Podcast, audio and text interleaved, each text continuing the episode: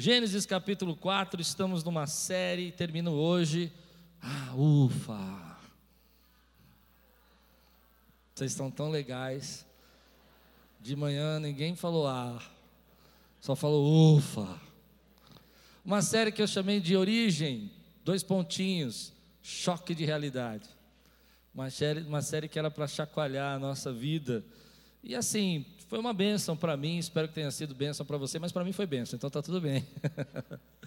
mas falamos sobre jardim, de querer proteger o nosso jardim. Se você está chegando aqui hoje, lá na internet, no YouTube, procura lá Igreja Quírios, você vai pegar lá desde o capítulo 2 de Gênesis até agora o capítulo 4, que é o capítulo que nós vamos estudar hoje. E nós falamos do jardim, que há serpentes no jardim, que às vezes nós ficamos tentando proteger o nosso jardim e a gente acaba perdendo a nossa saúde. Depois falamos sobre um Deus que nos resgata da vergonha, não é? Falamos sobre a questão da angústia, de você ter um jardim inteiro para desfrutar, mas você não tem uma coisa, e você se compara, e você se sente angustiado e abre mão de todo o seu jardim para poder desfrutar de um fruto proibido. Depois nós falamos sobre essa questão de Deus ir lá e a gente ser ferido, ser traído, ser enganado.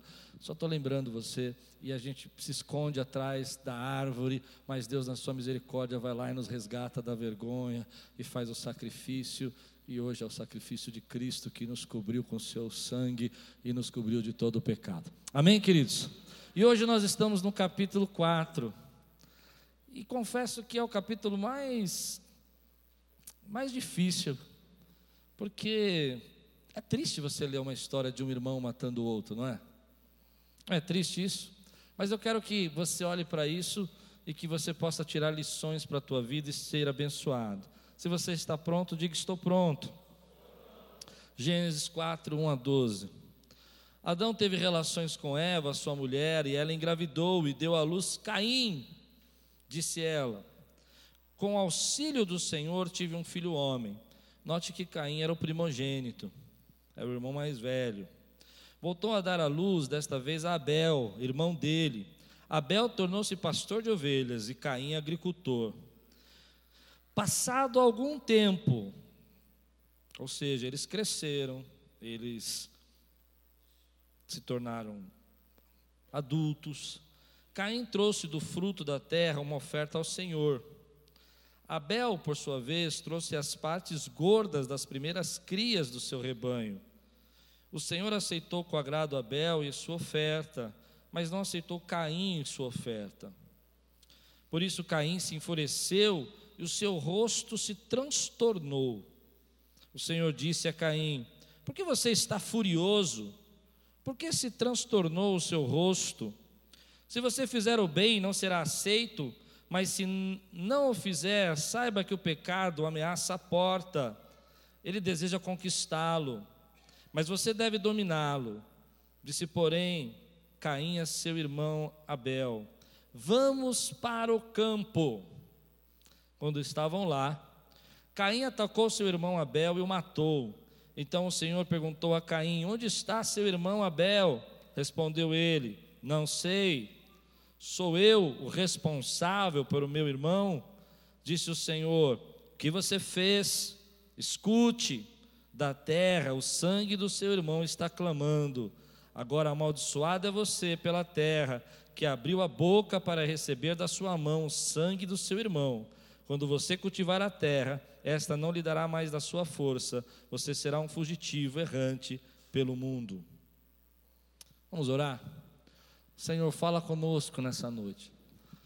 Há uma palavra para nós aqui, há uma revelação para as nossas vidas, e nós queremos abrir o nosso coração para receber essa palavra, em nome de Jesus. Amém. Uma coisa que parte meu coração, eu não sei se isso parte o seu, mas o meu me angustia quando acontece. É quando vem algumas irmãs aqui da igreja, isso acontece quase toda semana, já de uma certa idade, 70 anos, e elas vêm pedir oração pelos seus filhos. Você vai entender, elas vêm, elas vêm pedir oração pelos seus filhos, porque elas estão numa fase que elas deveriam ser cuidadas por eles, deveriam ser abraçadas, mas os seus filhos estão dando tanto trabalho ainda que elas precisam cuidar deles. Mas o que me entristece, o que me deixa assustado, é que quando essas mães vêm pedir oração para mim e falam: olhe para o meu filho, uns têm 35, outros 40, 45, os olhinhos dela têm um, uma certa culpa. É como se elas estivessem perguntando para mim aonde eu errei. Aonde eu errei? Que o meu filho se envolveu nessas coisas. Aonde eu errei? Ore pelo meu filho, pastor, porque ele está vivendo um momento da vida dele. E outro dia, eu estava almoçando com a minha mãe, comemorando 79 anos da idade dela, de aniversário, com meus irmãos, e chegou um, um, um garçom para nos servir, que a minha cunhada já tinha trabalhado com ele. E ela disse assim: Você não estava aposentado? Ele falou: Não, eu não posso ainda, porque meus filhos, eles ainda não se acertaram, e eu preciso ajudá-los. Então eu trabalho em dois empregos. Mas de novo, eu olhei nos olhinhos dele e eu vi um sentimento assim do tipo: será que eu não poderia ter feito alguma coisa diferente? E essa situação nos persegue em várias dimensões da nossa vida.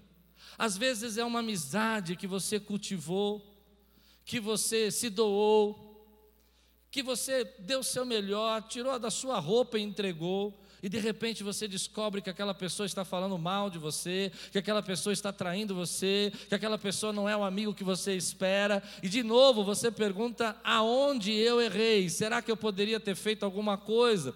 Ou às vezes o seu filho na adolescência, e você está lá e você está lutando para ele, tentando pagar a melhor escola que você pode, tentando levar ele na escola, tentando ajudá-lo, e de repente você olha para a tua vida e você percebe que ele não está é, acompanhando, ele não quer estudar, ele não quer crescer, e você começa a se culpar, e algumas pessoas vão olhar para você e elas dizem para você: Olha, sabe qual é o problema? É que você não está dando atenção direito ao seu filho, ou algumas pessoas vão dizer: Sabe qual é o problema? É que você não está, é, é, não foi tão pai presente. Se você fosse um pai presente, o seu filho não estava nesse problema. E aí eu fiquei pensando. Será que Abel poderia ter feito alguma coisa para que Caim não o matasse? Será que Abel poderia ter resolvido esse problema? E o que a Bíblia está nos dizendo é que alguma coisa muito errada entrou no mundo.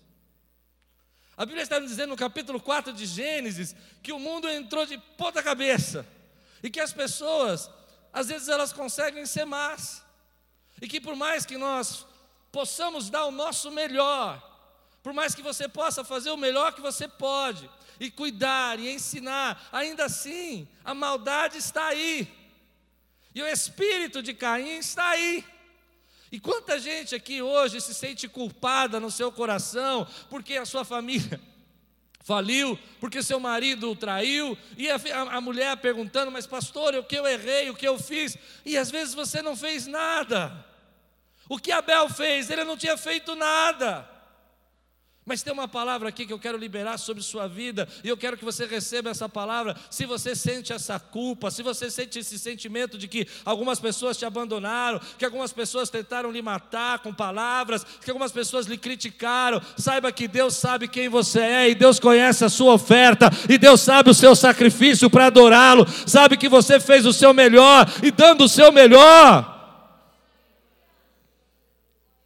Porque a gente tem uma ideia hoje que tudo é fruto do, do meio. E eu entendo essa ideia, e é verdade, muita coisa nasce do fruto do meio, eu entendo isso. É só você perceber, a pessoa nasce num lugar, aquele lugar é um lugar culturalmente ruim, vai dar problema. Mas também tem muita gente que no lugar ruim, com cultura ruim, se levanta e fala: "Ei, para um pouquinho, eu posso fazer a diferença". Sabe quem são eles? São esses que, pela fé, entregam seu sacrifício a Deus como Abel e escolhem a viver aquilo que Deus chamou ele para viver. Então deixe Deus resgatar você dessa culpa hoje, para que você possa entender, querido, que você foi chamado por Deus para ser como Abel. As pessoas não vão gostar do seu sacrifício, as pessoas não vão gostar da sua dedicação, as pessoas não vão gostar da maneira como você tenta crescer, as pessoas não vão gostar da maneira como você quer ser de Deus e adorar a Deus. Mas não importa se elas vão gostar ou não. Importa que você entregue o seu melhor sacrifício a Deus. Se você crê no que eu estou dizendo, levante a mão, dê glória a Deus. Talvez agora mesmo. Eu não sei se eu estou pregando isso para você, mas fala muito comigo. Talvez agora mesmo Caim se levantaram na sua vida e você está perguntando aonde você errou. E Deus está mandando eu dizer para você: filho, continue entregando a sua melhor oferta, continue adorando. Muitas vezes já me perguntei isso. Eu acho que essa é a maldição do pastor. Não, entenda o que eu quero dizer, né? deixa eu me. Hoje eu estou um pouco de mau humor, pessoal, desde manhã. Quando eu digo maldição, eu quero dizer assim: assina o peso, o fardo. É você se perguntar: por que, que eu não consegui me conectar? Por que, que eu não consegui ajudar? Por que, que eu não consegui ministrar? Por que, que para aquela pessoa eu só dei uma palavra e ela recebeu e a vida dela mudou. E para outra foram horas e horas e horas e horas e horas.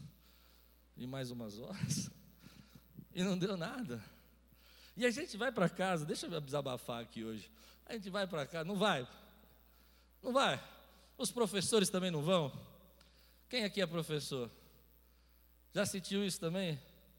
E você chega em casa e você fala: Meu Deus, acho que eu estou orando pouco.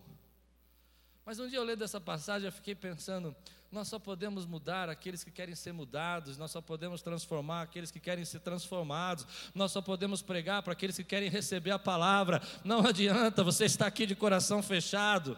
Mas se você estiver de coração aberto, Deus está olhando o seu sacrifício como Abel, está dizendo: Ei, eu sei o que você está fazendo, eu sei como você me adora, eu sei como você me ama. Escute, escute, escute, escute. Não é Deus que rejeita Caim. Eu vou, eu vou pregar isso. Eu sei que as pessoas vão me criticar, mas não é Deus que rejeita Caim. Deixa eu explicar isso para você. Deus não rejeita Caim nesse texto, para mim é muito claro, porque Deus vai até Caim. Vai ou não vai?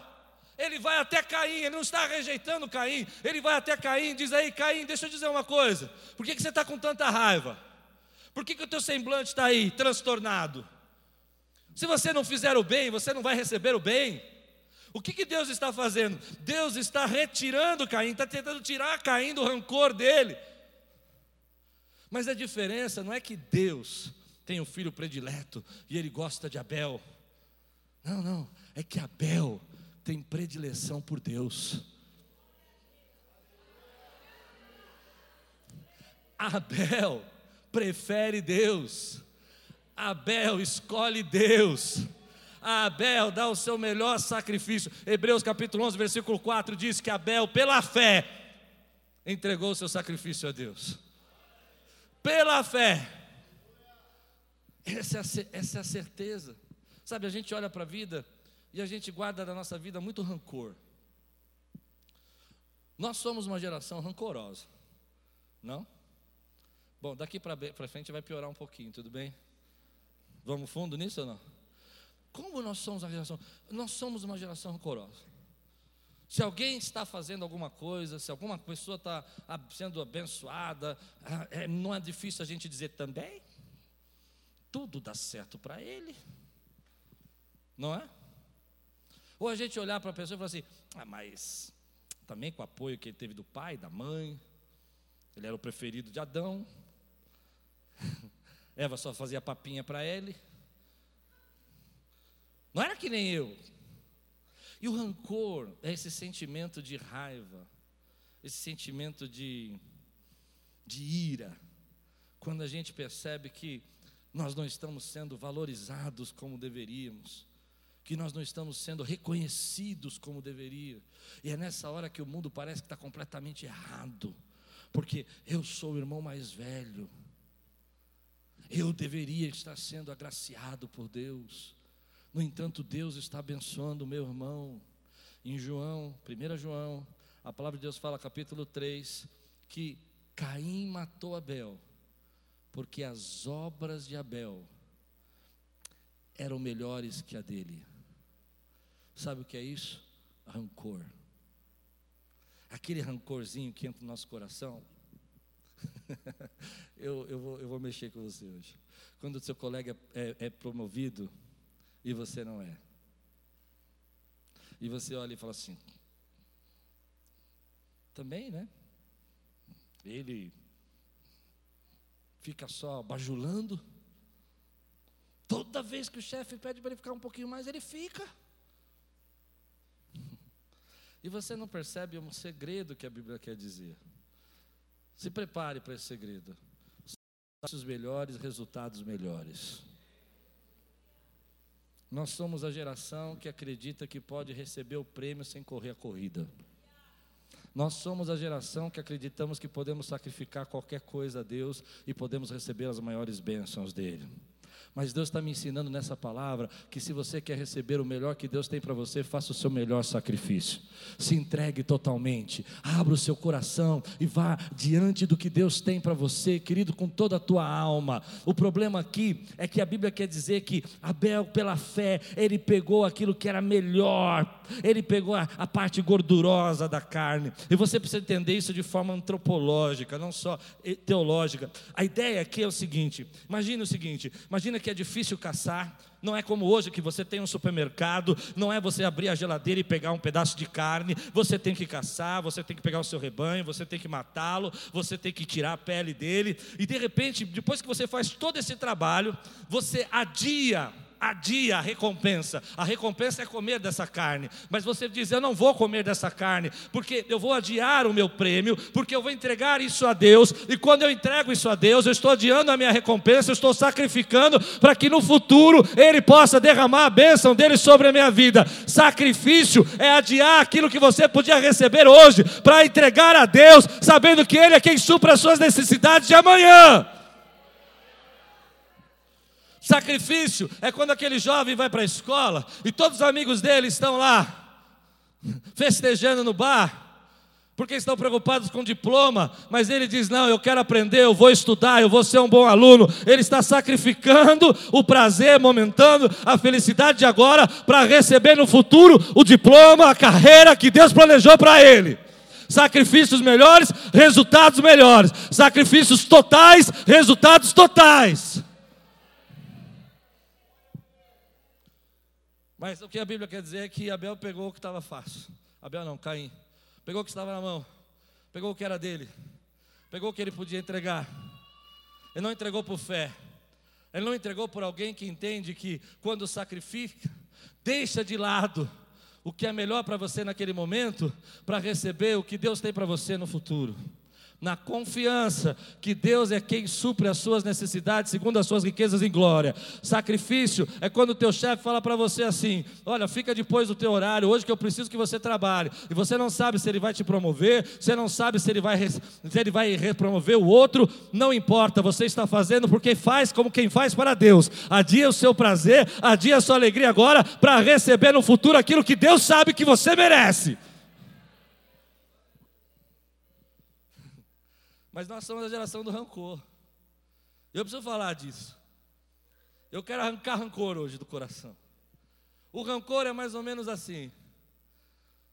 Você acha que fez o seu melhor, mas você sabe que não fez. Não é? E aí você vê um camarada no seu lado ali, pagando o preço, sacrificando a alegria dele para receber no futuro, e você fala: veio uma ira, veio um ódio, né? Eu me lembro um rapaz, eu não lembro quem era esse rapaz, mas ele chegou para mim e falou assim: Pastor, eu quero pregar que nem você. Eu disse: Hum, amém. Falei: Você gosta de orar? Ele disse: Não muito. Vai ficar um pouco difícil. Falei: Você gosta de estudar, ler? Ler? Disse: Não leio nada.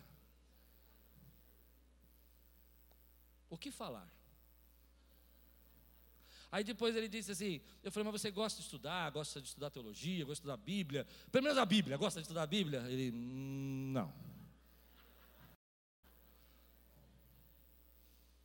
Aí, ele olhou para mim e falou assim: Mas não tem problema, eu vou pregar que nem você. Falei: Vai, vai. Vai quando você fizer o seu sacrifício. Não é? Vai quando você se derramar. Vai quando você entregar de todo o seu coração o seu melhor. E quando você fizer isso, Deus vai olhar para você e vai derramar a bênção dele sobre você, porque ele reconhece o seu sacrifício. Ainda que os outros não entendam, ainda que os outros não vejam, ainda que os outros não te deem a recompensa, a nossa recompensa está nas mãos daquele que é o nosso vingador, daquele que é o nosso justo juiz. A nossa recompensa não está naqueles que, oh, dizem muito bom ou muito mal. A nossa recompensa está na certeza que Deus sabe o que você está sacrificando, você sabe a pressão que você está passando pela sua casa, você sabe o sacrifício sacrifício que você está fazendo para manter esse casamento, você sabe o sacrifício que você está fazendo para cuidar dos seus filhos, ainda que as pessoas dizem que a culpa é sua, você sabe que você está dando o seu melhor, mas se prepare ao Deus que também sabe e reconhece e recebe o teu sacrifício com cheiro suave. Aleluia! Mas cuidado, cuidado. Eu preciso falar isso. Cuidado com rancor. Tem muita gente hoje que está entrando debaixo da maldição de Caim, do castigo, de ser excluído, de ser banido, de ser expulso, de se isolar, porque o coração dele é rancoroso. E ele culpa o mundo, ele culpa a Deus, ele acha que pode dar o mínimo dele. Eu conversava com uma irmã aqui, que é pastora e trabalha em RH, e ela disse uma coisa para mim engraçada. Ela disse que quando ela vai fazer entrevista no trabalho, ela recebe algumas pessoas que a primeira pergunta que eles fazem no trabalho é: quando é o período de férias? Não, você não entendeu. Primeiro dia, nem entrou, está fazendo uma entrevista, ao invés de perguntar o que, que tem que fazer, qual é o sacrifício, já está pensando no dia de férias. Você está rindo, mas você acredita? Eu vi uma pesquisa, eu vou falar um pouco disso amanhã, se você quiser vir. 80% dos jovens, dos jovens de 23 a 36 anos, isso não é uma crítica, é só um alerta decidem se vão ficar no emprego no primeiro dia de trabalho. Isso para mim não bate na minha cabeça, porque eu sou um pouco mais velho, eu só tenho 37. Mas. o que eu quero dizer é o seguinte: Imagine o seguinte: você vai para o seu primeiro dia de trabalho, você orou quatro meses, você estava em oração, buscando a Deus, e Deus abriu a porta, e é o emprego da tua vida. Chega lá, o teu chefe te dá uma bronca e diz que você não pode usar o WhatsApp, e a comida que serve no bandejão não é do teu contento, porque tem muito cominho, você não gosta de cominho, mamãe não fazia assim. Você decide naquele dia. Vocês estão rindo de mim? Três de cada quatro jovens que estão trabalhando hoje estão trabalhando pensando no dia que vão pedir a conta. Não, vocês não estão me entendendo. Eles estão lá trabalhando, mas assim pensando: amanhã eu saio daqui. Amanhã eu saio daqui. Meu Deus, Deus vai me tirar daqui. E aí a gente se pergunta: por quê? Porque nós somos rancorosos. Nós não entendemos que é Deus quem vai suprir as nossas necessidades e que, ainda que as pessoas não nos valorizem, Deus nos valoriza. Quantos conseguem entender o que eu estou pregando aqui? Nós não entendemos que, mesmo que. A, a, eu já escutei isso de outras formas, tá? Eu estou acelerado hoje, mas eu já escutei isso de outras formas. Isso é muito engraçado para mim, porque eles dizem assim: Pastor, eu não, eu não posso me sacrificar, porque não adianta nada, eu me sacrifico, aí vem Caim e me mata. Acho que não deu para entender, deu para entender? Não? não adianta nada, pastor. Eu vou lá, me esforço, mas meu patrão promove o outro. Ei, você está esquecendo de uma, uma, um segredo. É Deus quem recebe o seu sacrifício. Faça como faz para Deus. Trabalhe para Deus. Faça o seu melhor para Deus. Entregue o seu sacrifício melhor para Deus. Você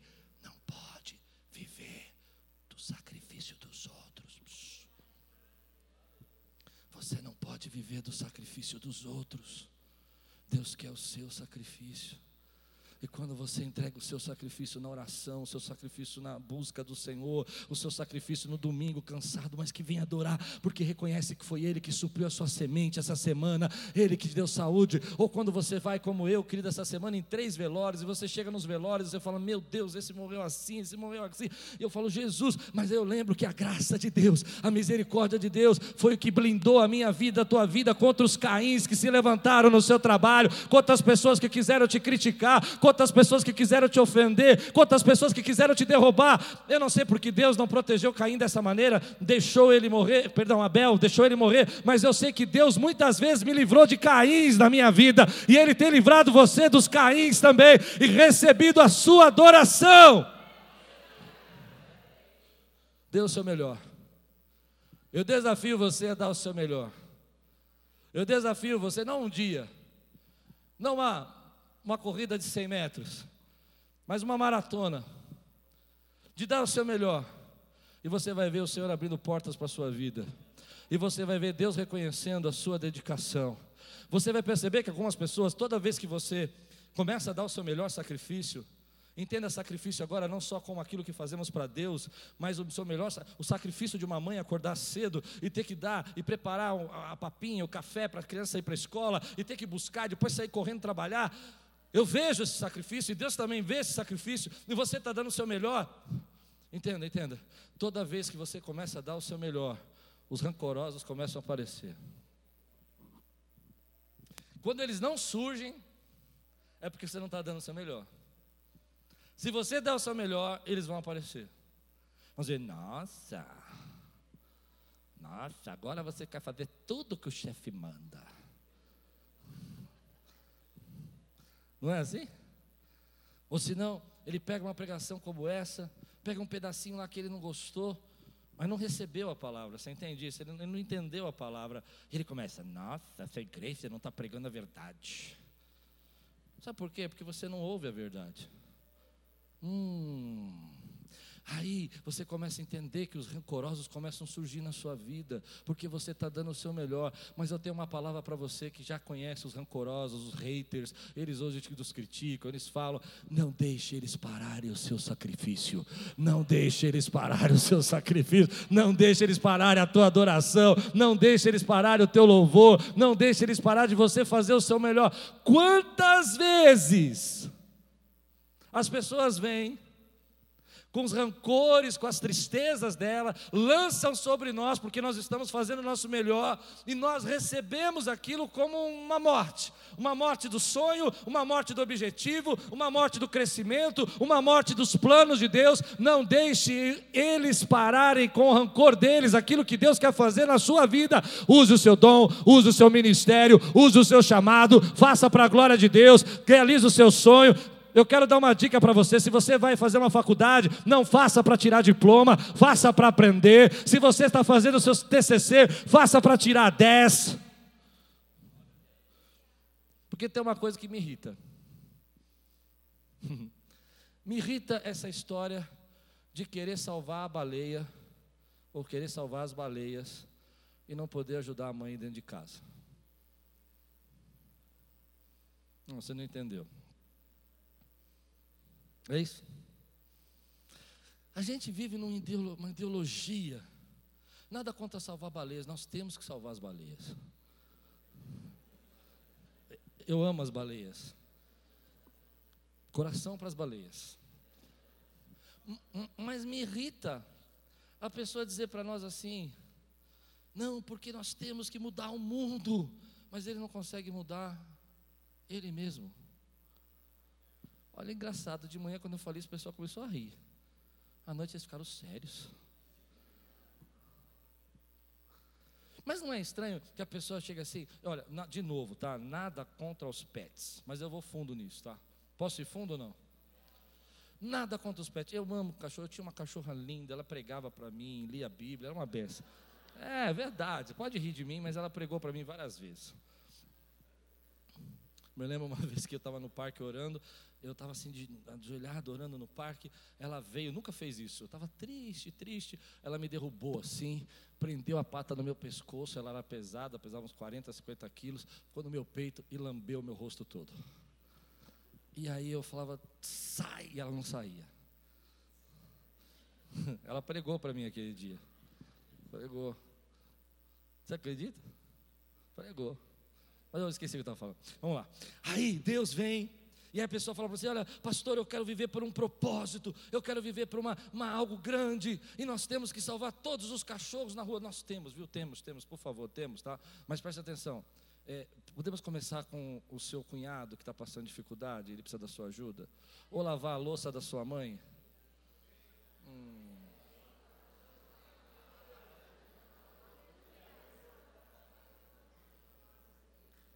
Porque a gente precisa sair do mundo das ideias. O rancor está nisso. Está em você ficar olhando para fora e olhando todo mundo de cabeça para baixo e não entendendo que você precisa arrumar o seu mundo. E quando você arruma o seu mundo, você arruma o mundo. E para você arrumar o mundo, você precisa começar a arrumar o seu mundo. E nós ficamos colocando isso para frente. Eu entendo, querido, que essas causas são importantes, mas eu acho interessante, porque como que eu posso achar que eu posso mudar o mundo se eu não consigo arrumar minha cama?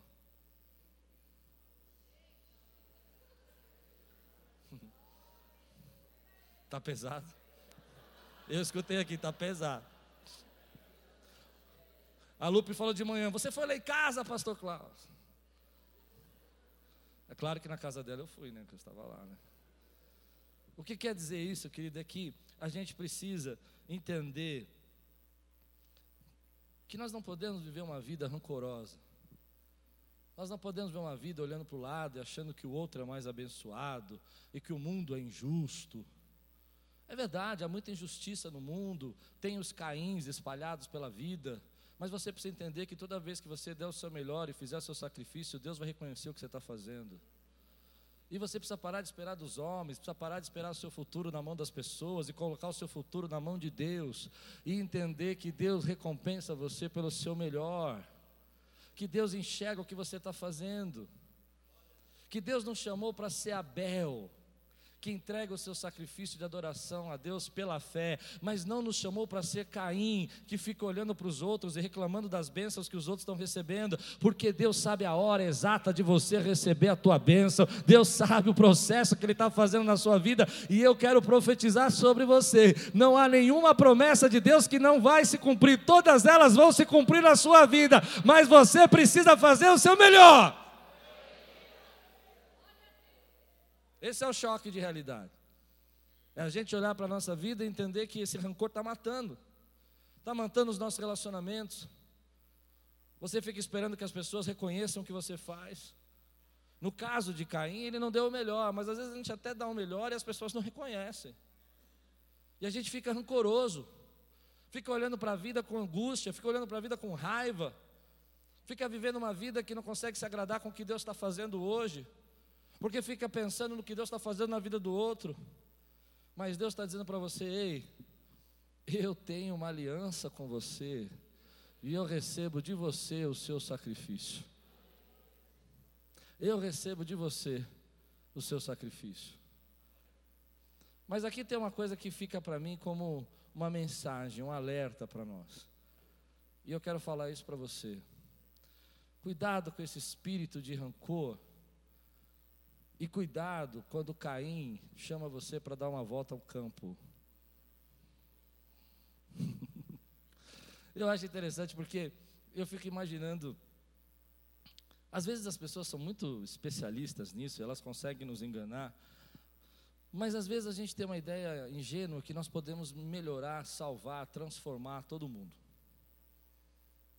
Como eu disse, a gente se sente culpado quando a gente não consegue. Eu me lembro quando eu comecei o meu ministério, no começo, na porta da igreja que eu frequentava quando jovem, é, tinha um homem alcoólatra que ficava pedindo uns trocados. E nós fomos até ele, evangelizamos e falamos de Jesus e ele aceitou Jesus. E alguns irmãos mais velhos da igreja, com mais condição, internaram esse homem numa clínica, ajudaram, acompanharam ele lá. E ele depois de seis meses veio com coral cantar na igreja e eu reconheci ele totalmente transformado. Aquilo alegrou meu coração e nasceu na minha cabeça assim: nós vamos mudar o mundo e nós vamos tirar todas as pessoas da rua. Amém? Alguns anos depois eu comecei a pastorear e na porta da igreja tinha uma, uma casa com uma varandinha e ali começou a morar alguns homens de rua. E eu fui até lá, me apresentei, nós demos um banho, eh, demos comida, cortamos o cabelo. E eu evangelizei, ele aceitou Jesus. E um deles pediu uma internação e nós levamos. E encontramos uma casa muito boa, levamos ele até lá. E quando nós chegamos lá, nós pagamos a internação, eram três meses o básico, ele tinha que ficar três meses, nós pagamos os três meses lá. Depois nós demos uma cesta, tinha que dar uma cesta todo mês, nós demos duas cestas adiantadas e deixamos ele bem. No dia seguinte eu recebi uma ligação. Ele fugiu. Aí nós fomos de novo. Pegamos, procuramos pela Lapa, alguns irmãos saíram aí de carro, e tentamos achar, achamos. Vamos com ele, oramos de novo e levamos ele para a clínica e treinamos. No outro dia ele fugiu. E um dia eu fiquei bravo, chamei ele e falei assim: escuta, a gente está tentando te ajudar, você não percebe que você vai morrer? Ele disse assim, mas eu não quero mudar. E aquilo partiu meu coração. Porque até aquele momento eu entendia que todo mundo quer mudar. Mas aí eu entendi também por que, que Jesus, quando ia falar de cura para alguém, ele pergunta: O que quer que, você, que eu te faça? É uma pergunta que não fazia sentido para mim, porque se Jesus chega para alguém que está cego, coxo, que está na, e pergunta o que quer que faça, é, é evidente que quer que faça, ele quer ser transformado, ele quer enxergar. Mas Jesus sabia que nem todas as pessoas que estão numa situação elas querem mudança. Então eu quero dar um, um conselho para você. Cuidado com quem você anda. Estenda a sua mão para todas as pessoas, mas não deixe elas puxar você para o buraco com elas. Eu sei que essa palavra é um pouco dura, mas eu aprendi uma lição. Nós temos que socorrer todos, nós temos que ajudar todos, nós temos que abençoar todos, nós temos que abraçar todos, mas nós não podemos tirá-los dos buracos se nós estivermos dentro dos buracos com eles. Para a gente tirá-los dos buracos, nós precisamos estar fora do buraco. E às vezes a gente não percebe que eles estão fazendo uma, um convite para você e dizendo para você: vamos dar uma volta no campo. vamos até o campo. Então escolha as pessoas que querem bem de você. Se seque de gente que acredita em você. Se seque de gente que gosta do sacrifício que você faz e reconhece o que você está fazendo o seu melhor. Ajude as pessoas, abrace-as, tire-as do, do, do, buraco. Se você pode, faça com como que faz para Deus. Como Jesus falou: quando você fizer a um desses pequeninos, a mim fizesse. Mas não permita que eles levem você para as mesmas condições e para os mesmos lugares e para os mesmos buracos que eles estão vivendo. Você precisa ser diferente. Você precisa mostrar para eles que ser diferente é bênção. Eles precisam enxergar em você, querido, que você é uma pessoa diferente. E às vezes a gente não percebe, mas vamos cercando de pessoas que elas não querem o nosso bem, e elas não querem mudança. Eu sei que essa palavra é dura, mas eu estou falando para aqueles que, como Abel, quer entregar o seu melhor sacrifício de fé. E às vezes sofrem, porque acha que aquela pessoa devia ter feito diferente, deveria ter reconhecido, e ela não vai reconhecer.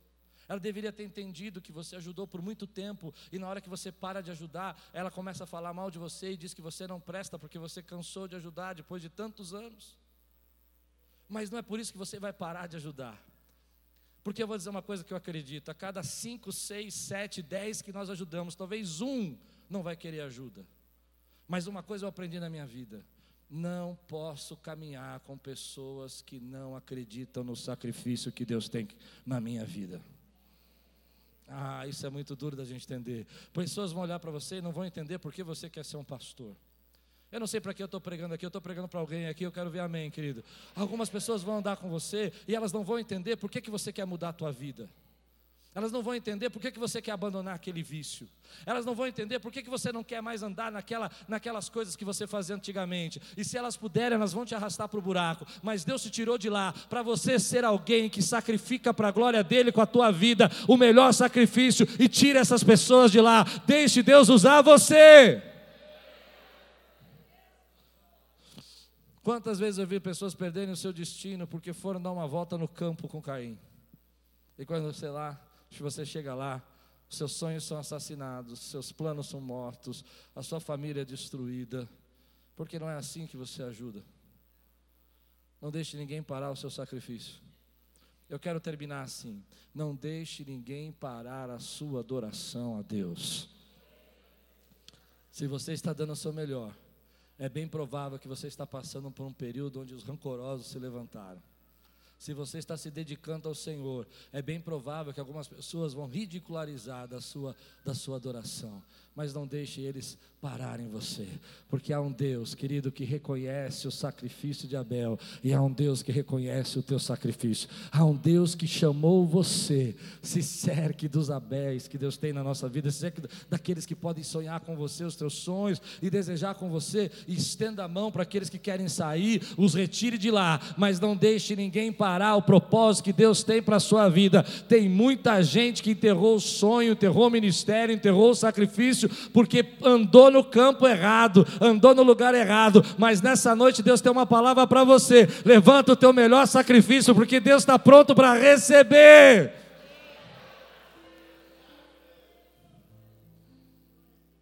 E aí a gente sofre. Quantas vezes eu já sofri? Quantas vezes já me perguntei à noite se eu podia ter feito alguma coisa diferente?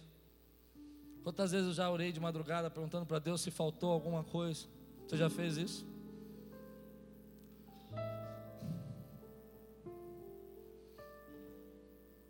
Mas eu também glorifico a Deus porque muitas vezes Ele na misericórdia e na graça dele, como a Lupe mostrou, cobriu a gente com as asas dele e nos protegeu da morte espiritual, nos protegeu da que as pessoas roubassem os nossos sonhos, assassinassem a nossa família, tirassem o nosso ministério. Sem a gente perceber, Deus vai lá e fala: Não, aqui está derramado o meu sangue.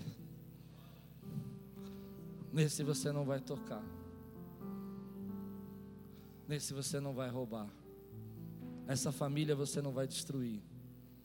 Essa casa está sacrificando, está orando, está buscando.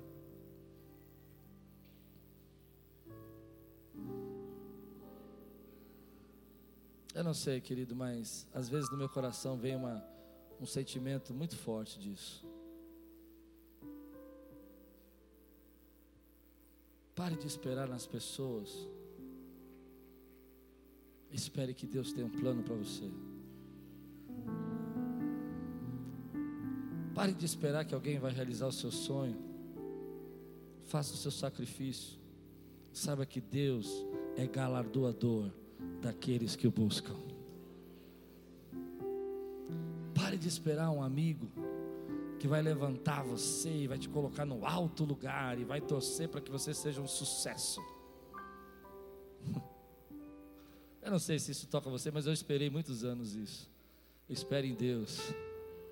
Entregue o seu melhor. Talvez o rancor tenha entrado no seu coração, porque você vê as coisas acontecendo e você acha que, que deveria acontecer com você.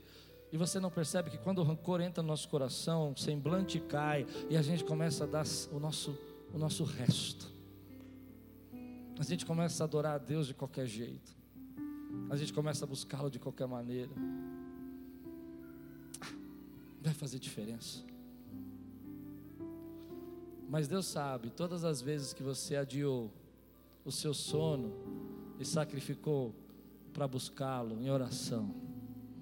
Deus sabe que todas as vezes que você abriu mão da sua alegria naquele momento para fazer aquilo que você sabia que era certo para ajudar alguém. E ele recebeu isso como sacrifício. E ele é aquele que julga, vinga as nossas causas. Você recebe essa palavra hoje na sua vida, que eu quero orar com você agora. Mãe, eu preciso falar para algumas mães, eu, eu recebo toda semana. Você fez o seu melhor, mãe. Entrega seu filho para Deus. Deixe ele agora trabalhar com ele. É duro isso, né? Ah, mas aquele emprego eles tiraram de mim. E eu era fiel. E eu estava sacrificando, adorando, indo nos cultos e perdi o emprego, fui mandado embora, pastor. Confia. Mantenha o seu sacrifício no altar. A sua bênção, o seu sustento não vem do seu patrão, vem de Deus que supre as suas necessidades. Que abra as janelas do céu e bênção e derrama bênção sem medida sobre sua vida. Esse rancor vai matar você.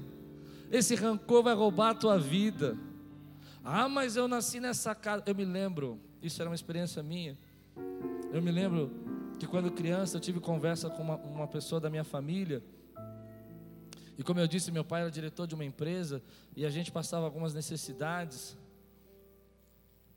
E eu me lembro que aquela pessoa olhou para mim e falou assim: Você acha justo? Você acha justo? Eu, eu, não sei o que Deus queria me ensinar naquele dia, mas você acha justo o seu pai ter tanto dinheiro e vocês passarem fome? Ele não presta. E eu me lembro que uma coisa entrou no meu coração naquela hora e eu disse assim: Eu não quero ter rancor de ninguém. Se ele não quer dar, ou se ele não pode dar, ou se ele acha que não pode dar, o problema é dele. Eu tenho um Deus que sustenta a minha vida e ele vai continuar sustentando a minha vida. Porque quando você deixa esse rancor entrar no seu coração, teu ministério acaba, teu sonho acaba, tua família é destruída, você só tem amargura, você só tem ira, você só tem inveja, e Deus não pode abençoar você. Mas quando você diz, ei, paciência, se não foi através dessa pessoa, se eu ajudei essa e essa não entendeu e ela não quer me reconhecer, se eu estendi a mão e ela falou mal, está tudo nas mãos de Deus, Ele é o meu justo juiz, porque a minha bênção, a minha graça não vem dessas pessoas. Se você crê, fica de pé no teu lugar, dá um grande glória a Deus, quebra todo esse espírito de rancor aqui agora, porque Ele tem bênção para você. Você foi chamado para ser Abel.